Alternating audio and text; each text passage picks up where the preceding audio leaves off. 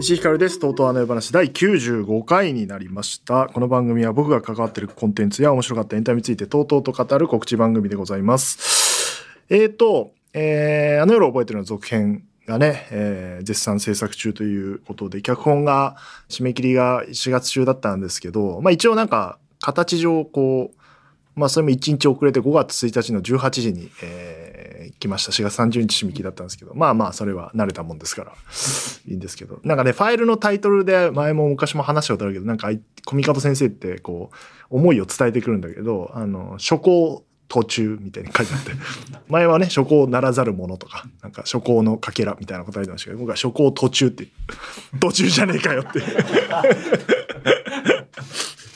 で、あの、まあ、読んでって、まあ、頑張って書いた形跡は見られますよ。で、まあ、一応最後まで言ってるんですけど、あの、読んでるうちに、えー、今回ね、えー、これ言っていいでしょう。新しいキャラクターが出るんですよ。オーディションやってますから。で、オーディションで受かった方の役がもう決まっていて、こういう役っていうのが決まっていて、で、なんか読み進めてって、読み終わった後に、あれ？あいつ出てきた？って思って。あれあれ？と思って、こう振り返ってちゃんと読み直しても、出てこないんですよ。彼ね、キャストの一人消したんですよ。そんなことあると思って。あれ？いないよって言って書いて、なんかもう返事なくて、それには。で、えっと、脚本打ちみたいな予定日があって、それまでにみんなで読んで集まって、えー、話しましたけど、あの、まあ、かけてなかったです。だから、あの、とりあえず、えー、終わらないから出したみたいな、あの、感じでしたね。で、まあ、2時間ぐらいああだこうだ言ってやり直しですとなりまして、まあ、ご本人も自覚してたのであ1週間かけてゴールデンウィーク全部潰して本当は彼が休めるはずだったんですけど書き終わったらその後週明けに、えー、打ち合わせ設定してたので別の書き直しだから今書いてるはずですね。彼はね、あの、その前にも何回も打ち合わせしてることをね、反映しないでおなじみなんで。で、しない理由が、なんかこう、意思があって、いや、そうじゃなくてこう思ったんですじゃなくて、完全に忘れてるんです。で、結構みんなも忘れてるから、みんな忙しいから、で、集まって脚本で話してると、問題点をこう、一個一個指摘していくと、あれ？これなんか前も俺言わなかった？とか、あれ？これ前も誰か言ってなかった？みたいなのがあって、で、ね、議事録取ってるプロデューサーがいるんですけど、あ、言ってますね、前もって言って。で、言ってますし、コミカドさんそれやるって言いましたよって言ってて、じゃあだ、だから成立してないんじゃんっていう。というわけで、あの、書き直しということになりまして、また一から書けと。まあ、一からじゃないんだけど、正確には。まあ、一から書き直さないといけない部分もあるから、本当に情報解禁できるのか、5月に情報解禁したいなと思ってるんですけど、できるのかなという今、状況に陥ってます。で、えっと、まあ、今日も収録日が5月の6日でゴールデンウィーク真っ最中に働いてますけど、こうして。あ、あの、そうだ。それで言うと、あちこち踊り、めちゃくちゃ面白かったですね。ゴールデンウィーク中見た中で言うと。えー、オリエンタルラジオさんがゲストで出た回ですけど、野良のね、中田敦彦さんが テレビに対して、えー、野良の人が一人入っていくとあんなに面白くなるとは思わないっていうか 藤森さんもね、オードリーのお二人も怖いなっていう。あれだ、しかも編集されてあれだからね、生とかで喋らせてたらもっとすごかったろうしね。多分本当にまずいことは切ってるだろうから、もっと言ってたんだろうなっていう。ふうに思いますけど中田さんって今500万人いるんですね登録者数。そうあのね年越しでねあのちょっと見ましたよ僕も年越しであの登録者数500あれ500万でしょ？行くところを、まあ、行くように生配信したみたいな最後号泣したっていうやつもちょちょっと見てましたけど面白いですね中田さんやっぱり。500万ってやっぱだって佐久間さんがね、えー、この間100万いったって、えー、ね、喜んでましたけどその5倍いるわけでしょ？よく見たら東海オンエアが688万じゃん。で、長田さん500万でしょ？これすごいよ。だって東海オンエアっては初期、ヒカキンさんとかもそうだけど、水溜りボンドも今408万とかだけど、初期のあの YouTuber ブームでブワーって増えてって、まあ徐々に伸ばしてって東海オンエアとか今688万。それは、それもすごいんだけど、長田さんって完全途中から入ってきて、で、テレビやめてね、2、3、3年ぐらい？わかんないけど、で、500万いってるってやっぱ脅威だよね。うん、そんな人があんなことを言うっていうね。テレビについて。あのオリエンタルラジオって全然僕全く仕事したことないんじゃないかな。一度もないかな。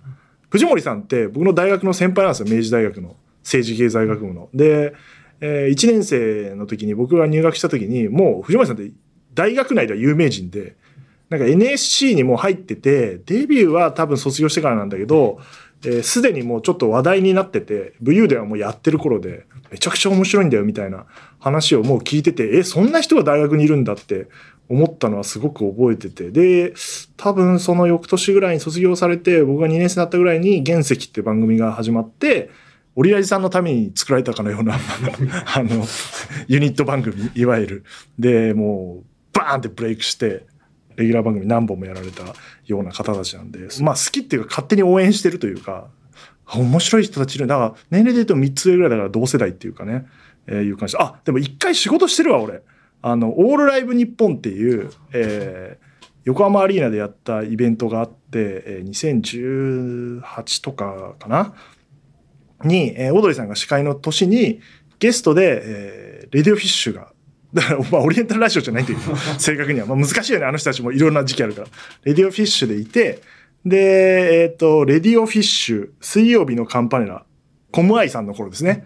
と、あと、 miwaさんと、三四郎ラブレターズニューヨークっていう、えー、人たちと、 BLACKPINKね。多分 2days で、1で1日目が須田さんとか出てたのかな、多分。で、僕は2日目のオードリーさんの担当で演出やったんですけど、レディオフィッシュの曲中に、えー、当時 AD でいて、えーと、今佐久間さんの「オールナイト」のディレクターやってる斎藤君が音出しをやっててで僕は演出でタックにいてレディオフィッシュがライブやってる時に魔が差したんだろうね斎藤君あの流れてるやつをポチッとして止めたんです あの諸説ありますよ、えーと、CD が止まったとかミキサーが止めたとか諸説あるんですけど僕の記憶では押してましたね。バンって音止まって急に。でうわーってなって。でなんか藤森さんがそこアドリブでなんかあの繋いでちょっとしてまた音が出たからすぐ。すぐまた始まったんですけどあのそう斎藤君が音を止めたでおなじみの。以来あのラジオチームからそういう音を出すのやめようっていう あのルールを作った斎藤君がその ルール書いてねあの時本当に申し訳ないなと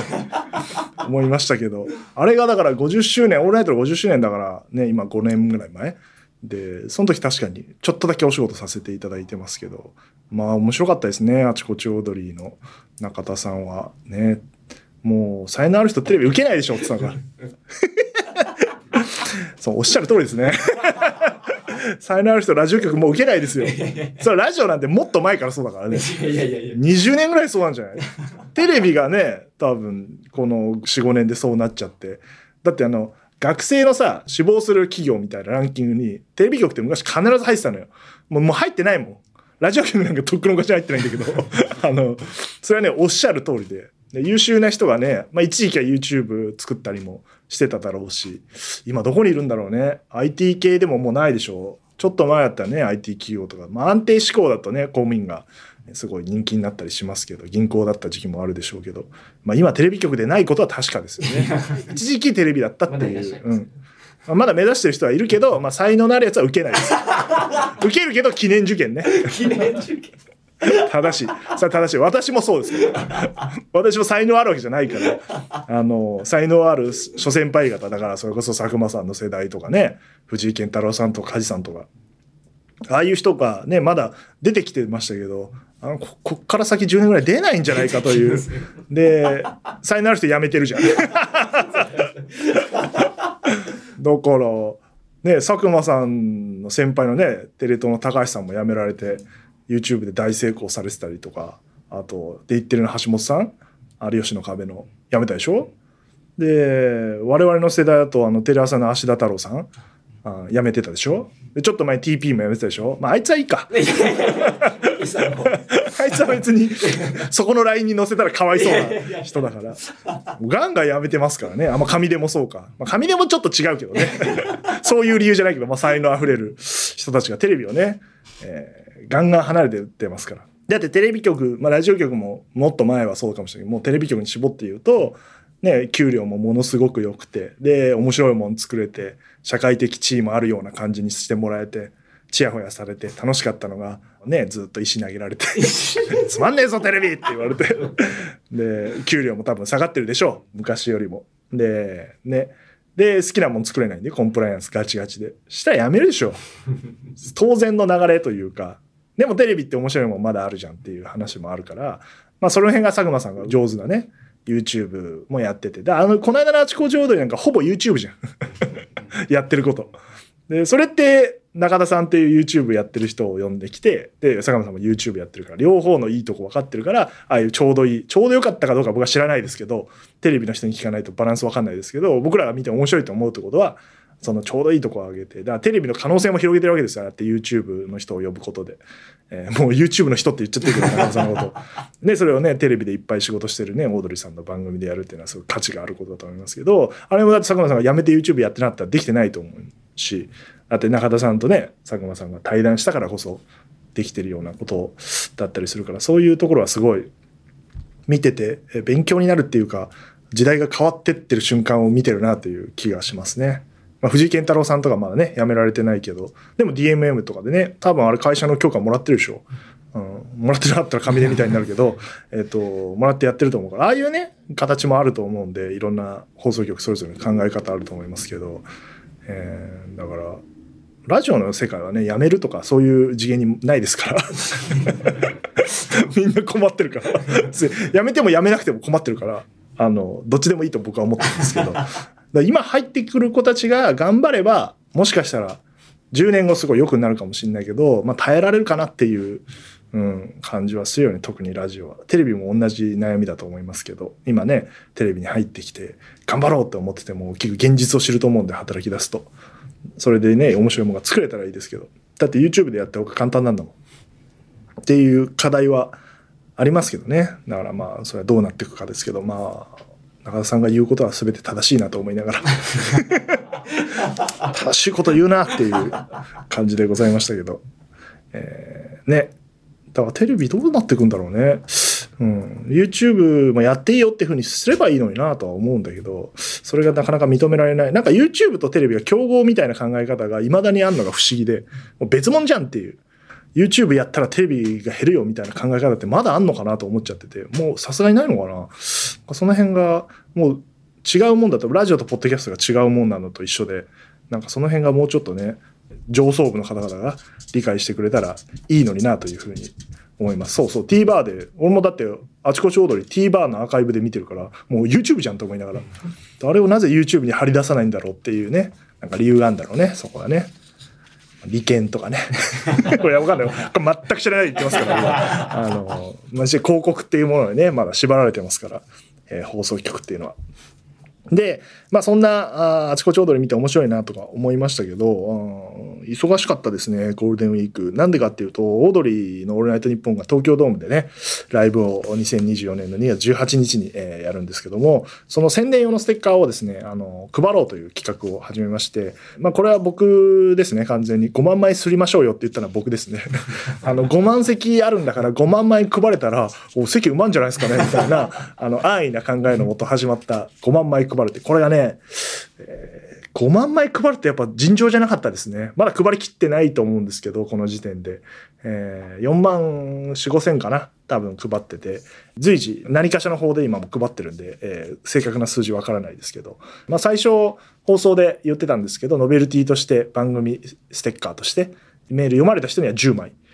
抽選で10名に10枚っていう恐ろしいノベルティの配り方普通普通読んだ中で抽選で1枚とかね3枚とかそういう感じなのにあのもう花から全員に読まれたら10枚渡しますって。言ってでしかも読んでない人にも10人に10名渡すっていう。えその時点で多分200枚ぐらい配られるというあの方式やったんだけどこれを毎週やったとて200枚を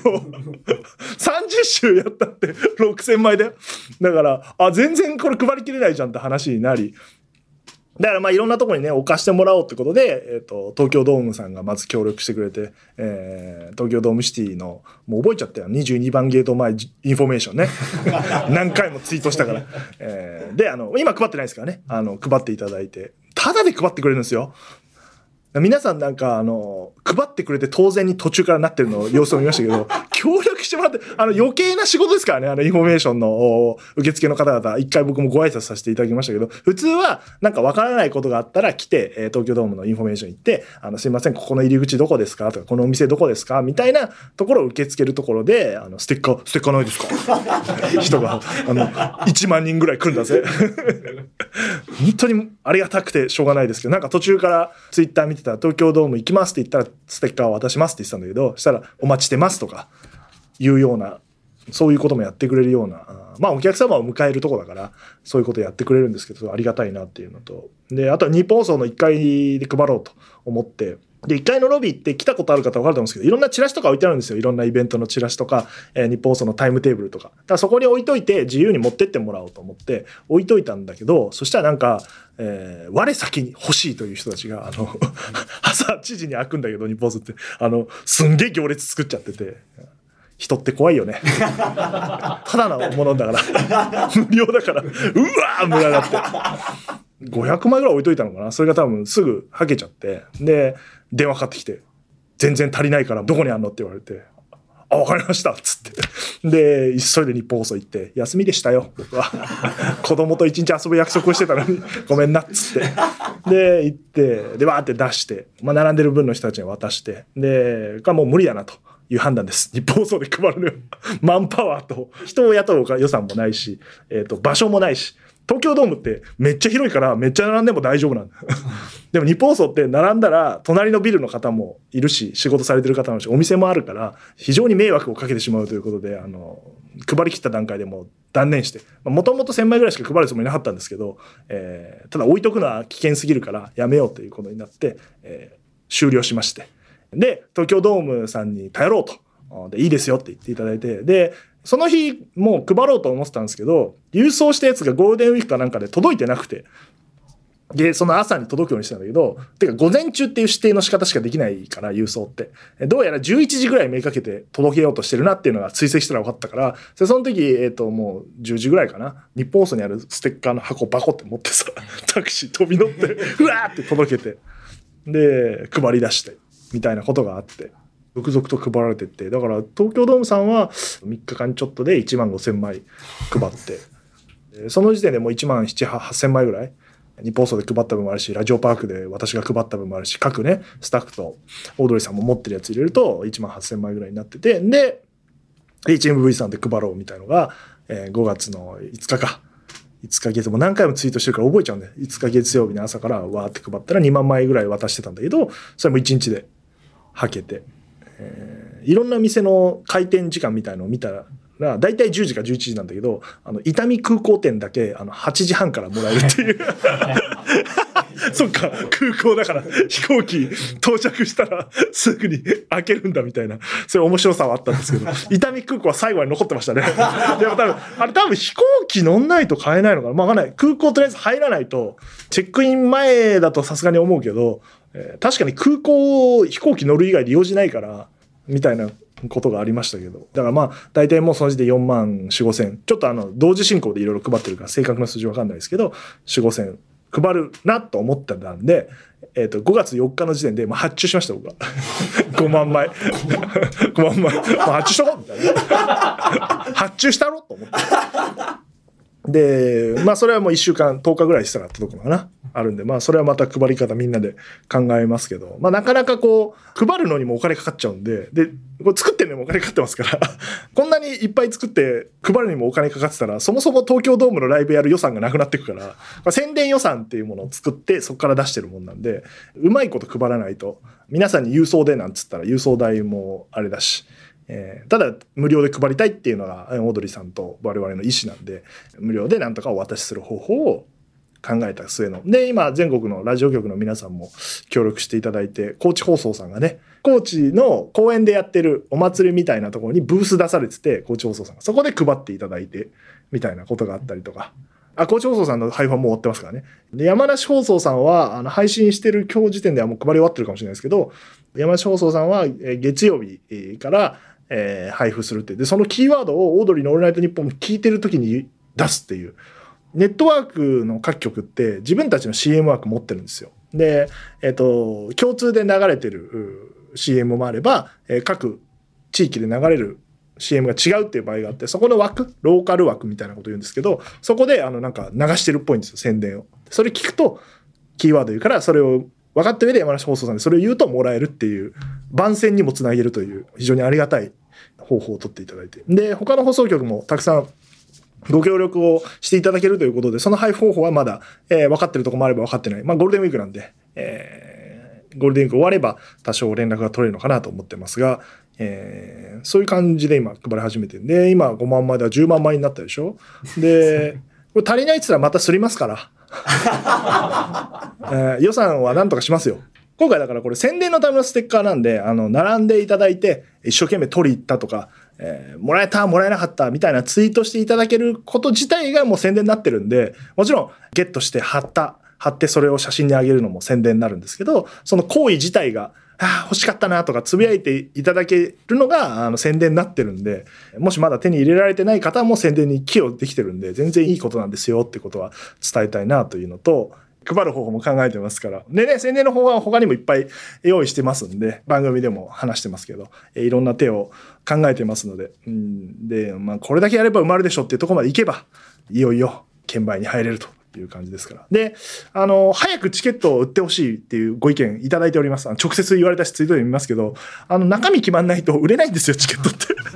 あの、イベントを作ってるとわかるんですけど、武道館とか横浜アリーナとか、えー、それこそ東京ドームってステージを組むんで、で、そこに客席を置くから、ステージの形がわからないと売れないんですよ。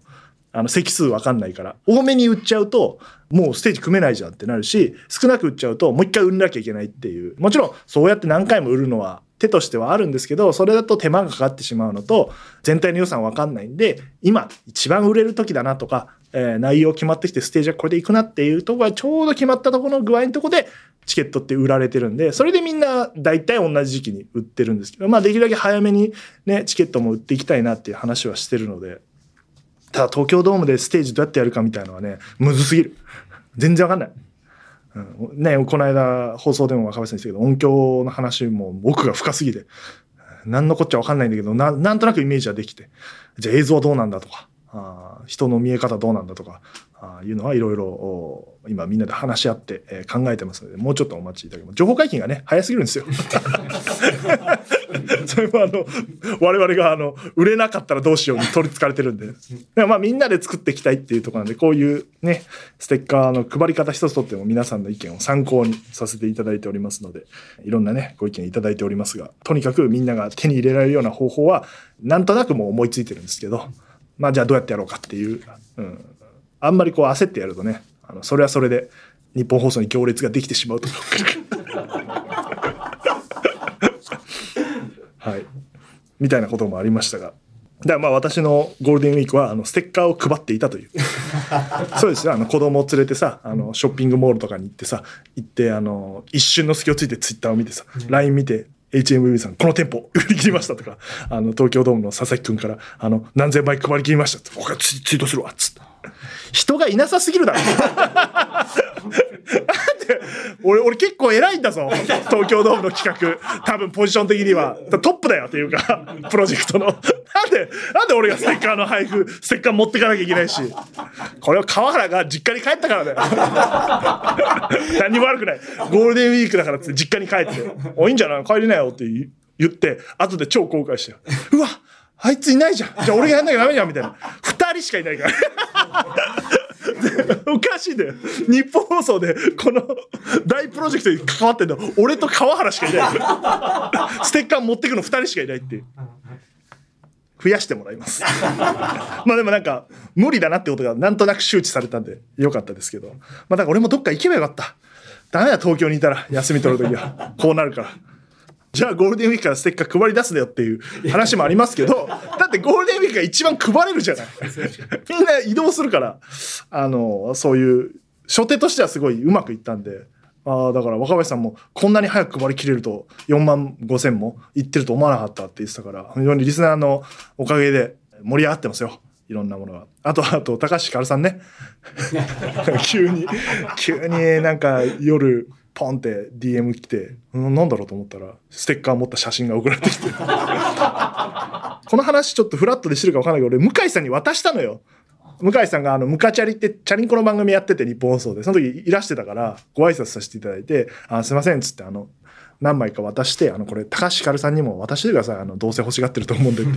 言って、渡してって、手に入ってるはずなのに、なんか送られてきて、あれ、俺渡したよって言ったら、それじゃダメなんです。自分で取りに行くことに意味があるんです。これだよ。リスナーの鏡だよ。高橋ひかるとか、正俊しおりさんもそうだけど、とか、えー入江くんとかも、吉田五郎さんとかも、はいもらいに行ってますけど、高橋ひかるさんなんてめちゃめちゃ忙しいんだから、そんな人が取り行くっていうう隙間を縫って感動しますよね。あれがリスナーの鏡です、皆さん。裏の手を使ってもらえるのに、それはいりませんって言って、自分でもらえて、東京ドーム行きますって。あ 面白い。面白い人ですね。えー、というね、宣伝にみんな協力していただいてて、本当にありがとうございます。あの特に、えー配っていただいた HMV さんとか、えー東京ドームさんとか、えー日本放送の方もそうですが、ご迷惑をおかけした方も含めて、えー例年今各ラジオ局の皆さんにも本当に感謝しておりますし、あの、もらいていただいた方々として貼ってくれてる方にも感謝してますので、皆さんの協力あっての配布でございますので、えー引き続きよろしくお願いします。で、えっ、とですね、メールは今回ゴールデンウィークの過ごし方を送ってきてもらっております。僕はステッカーを配っていたという。これ被ってる人いないでしょ。ステッカーを珍しい。ずっとステッカーを配ってました。ゴールデンウィーク中。えーラジオネーム154番。家族で川口湖にドライブに行こうと思ったのですが、高速が激混みで全く進みませんでした。泣き叫ぶ子供、疲労のたまる奥さん、イライラする私。車内に流れる山下達郎も心なしか気まずそうでした。朝に出発して着いたのは夕方近く。読みが甘かった。おとなしく家でゆっくりするか、もっと近場で過ごせばよかったです。達郎さんの声は確かにちょっと気まずそうだよ。いや、そういうわけじゃないだろう。えー、いうの。まあ、そっか、高速ね。やばいよね、高速って。車な全然私車をもう運転しなくなったっていうかもう免許なくしてるんで、あの、執行してるから、あれなんですけど、まあ子供の頃とか、ね、親の車乗って、ゴールデンウィークとかお盆の時期とかね、やばいよね、あれ。あれ確かに家族ピリピリするよね。お両親すごいピリピリしてたもん。なんで奈良出かけるんだろうと思ってたけど、ピリピリするために行くのかなっていうぐらい。でもわかるわ。読みな。そうだよな。川ドライブに行こうと思ったのはちょっとゴールデンウィークには向いてなかったですね。確かに。いや、でもわかる。えーラジオネームフリツモ。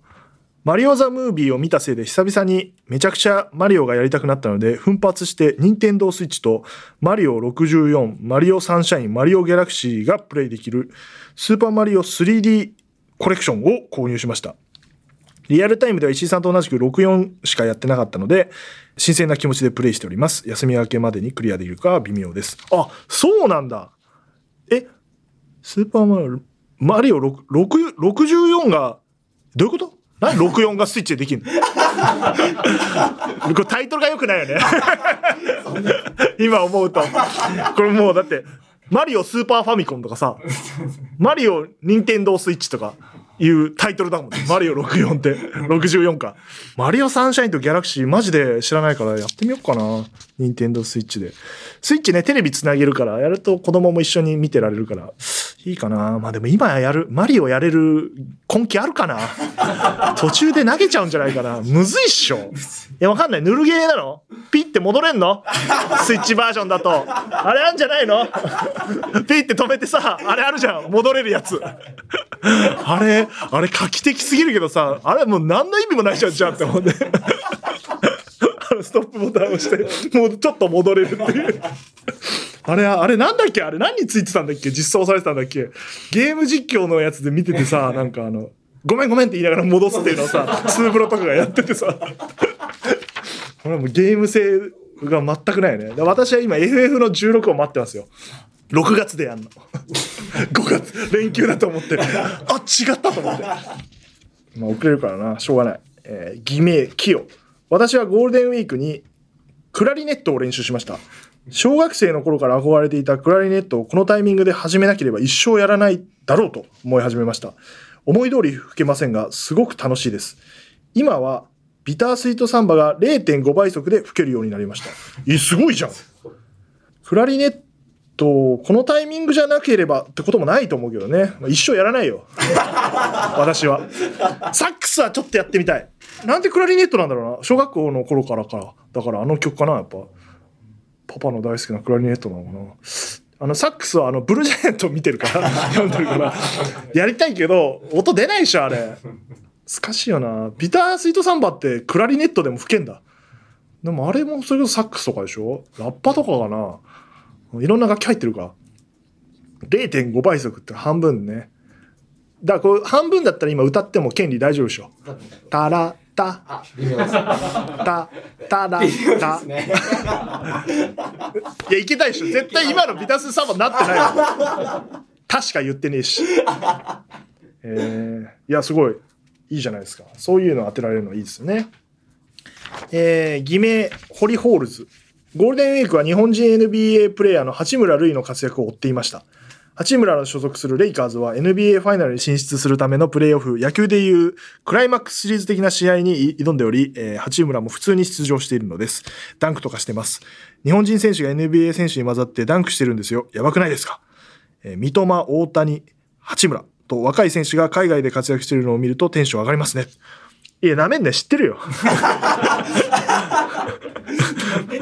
なめんね、なんだよ、ほら。野球で言うとクライマックスシリーズ的な。いや、そもそもプレーオフっていうのはメジャーリーグにあって、NBA とメジャーリーグの文化で、それを日本がパクってクライマックスシリーズにしてんだから、何言ってんだよ。まあいいや。まあまあまあ、わかんない人がいるんだろうから。めっちゃ知ってるよ。で、っていうか、八村がレイカーズにいるのがマジで、ちょっと前に移籍したでしょビビったもん。レイカーズ行くんだと思って。で、レブロンいるでしょ今。それでさ、まあ、普通に出れないのかと思ったら、やっぱ戦力として欲しいから取ってて、まあ、いわゆるシックスマンみたいなポジションでしょ？あの、5人スタメンがいて、まあ、シックスマンも大事。てか今もう、めちゃめちゃ選手変えて試合やるじゃん。今の NBA って、あの、めっちゃ走るから。スタミナね、1試合持たないから、あの、ミッチーみたいになるから、スラムダンクで言うと。今だから、あの、チーム全体、だから10人ぐらいの能力が高くないと、勝ち抜けないようになってるぐらい、みんな走るから、あの、それで八村も必要な、ね、ピースとして入ってて、だから、あれ見ましたよ、あの、ダイジェストですけど、あの、ウォリアーズとレイカーズの、1試合目、ギッギーでレイカーズが勝ったやつも、八村がめちゃめちゃ活躍してて、ディフェンスと、あの、スリーポイント決められるから、八村ってレイカーズの中では。ウォリアーズはみんなスリーポイント打ってるからさ、カリーね。だからカリーを防いでみんなで、戦略で。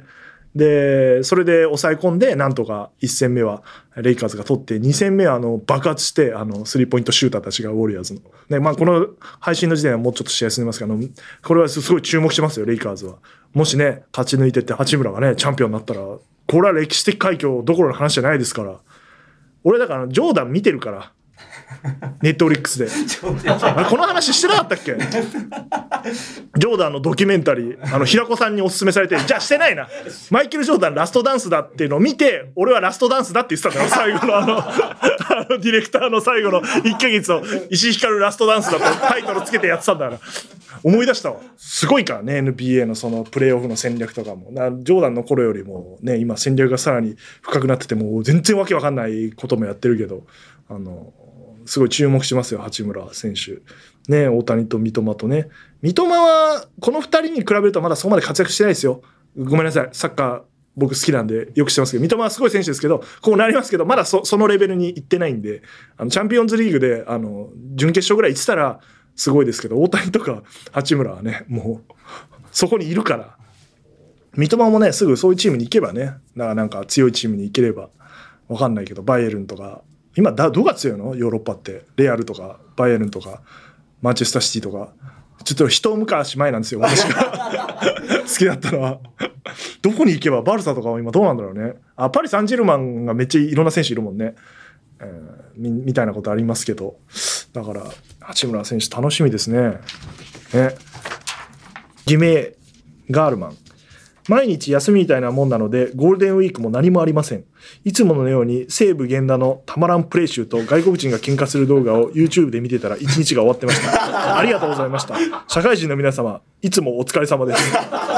こいつは学生か？どっちだ？ニート？どっち？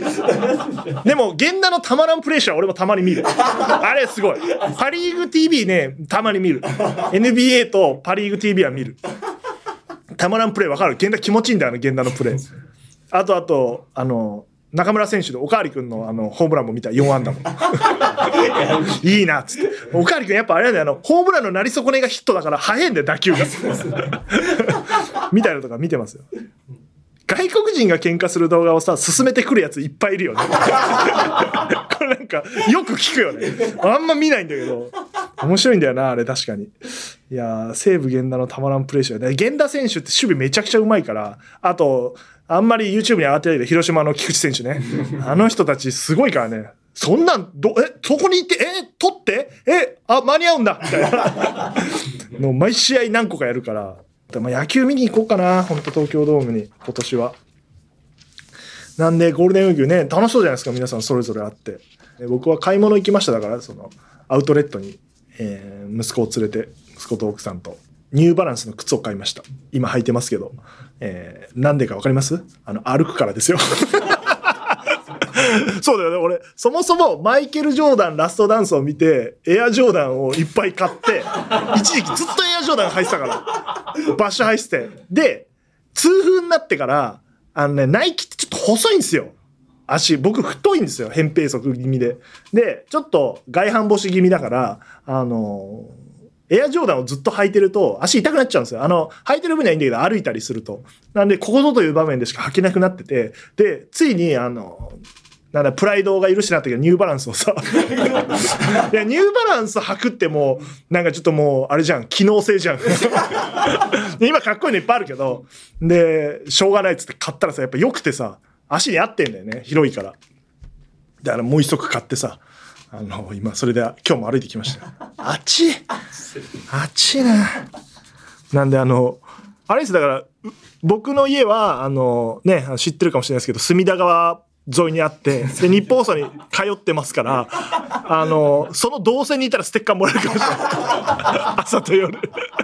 っかにいますからね。銀座のとことかよく歩いてますよ、だから。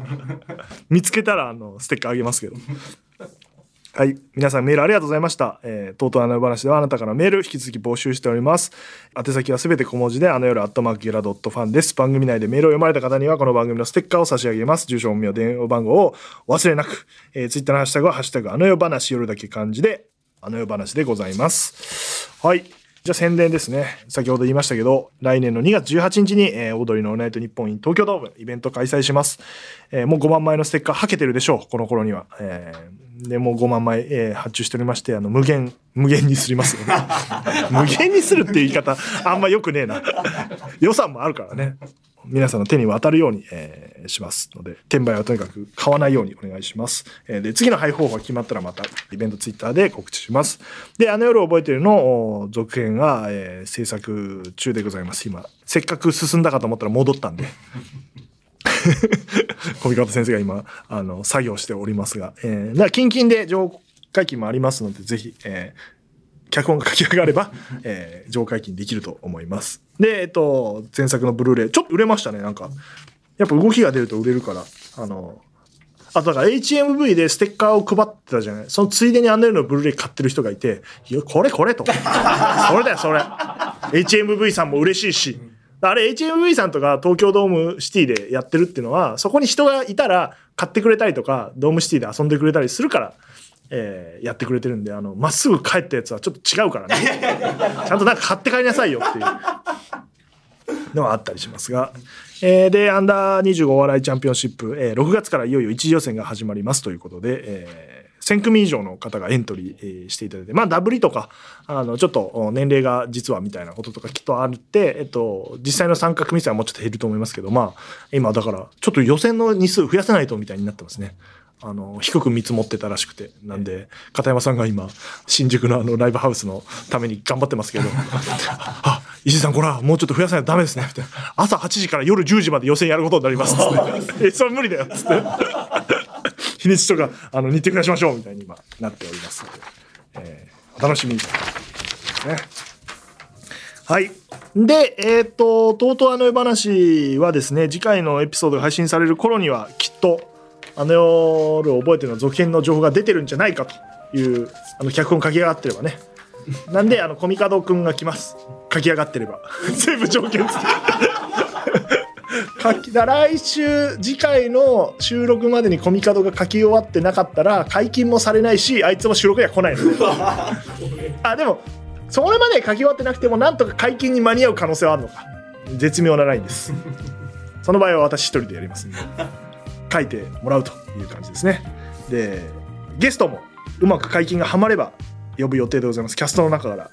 えーゲストも来て、えーコミカドくんと話をするというのを公開打ち合わせですね、えーいうのを今回もやっていこうという感じで思っておりますので、えーその裏でステッカーを配ると。キャストにもステッカー渡してこう。なんでどういうことなんだ？なんでえっ、とまあ続編に関するメールも、まあ、情報が出ればなううまく収録とはまらないかもしれないんであの予想とかでもいいし質問でもいいし、えーそういうのを送っていただければと思います。それではまた次回、とうとうとおやすみなさい。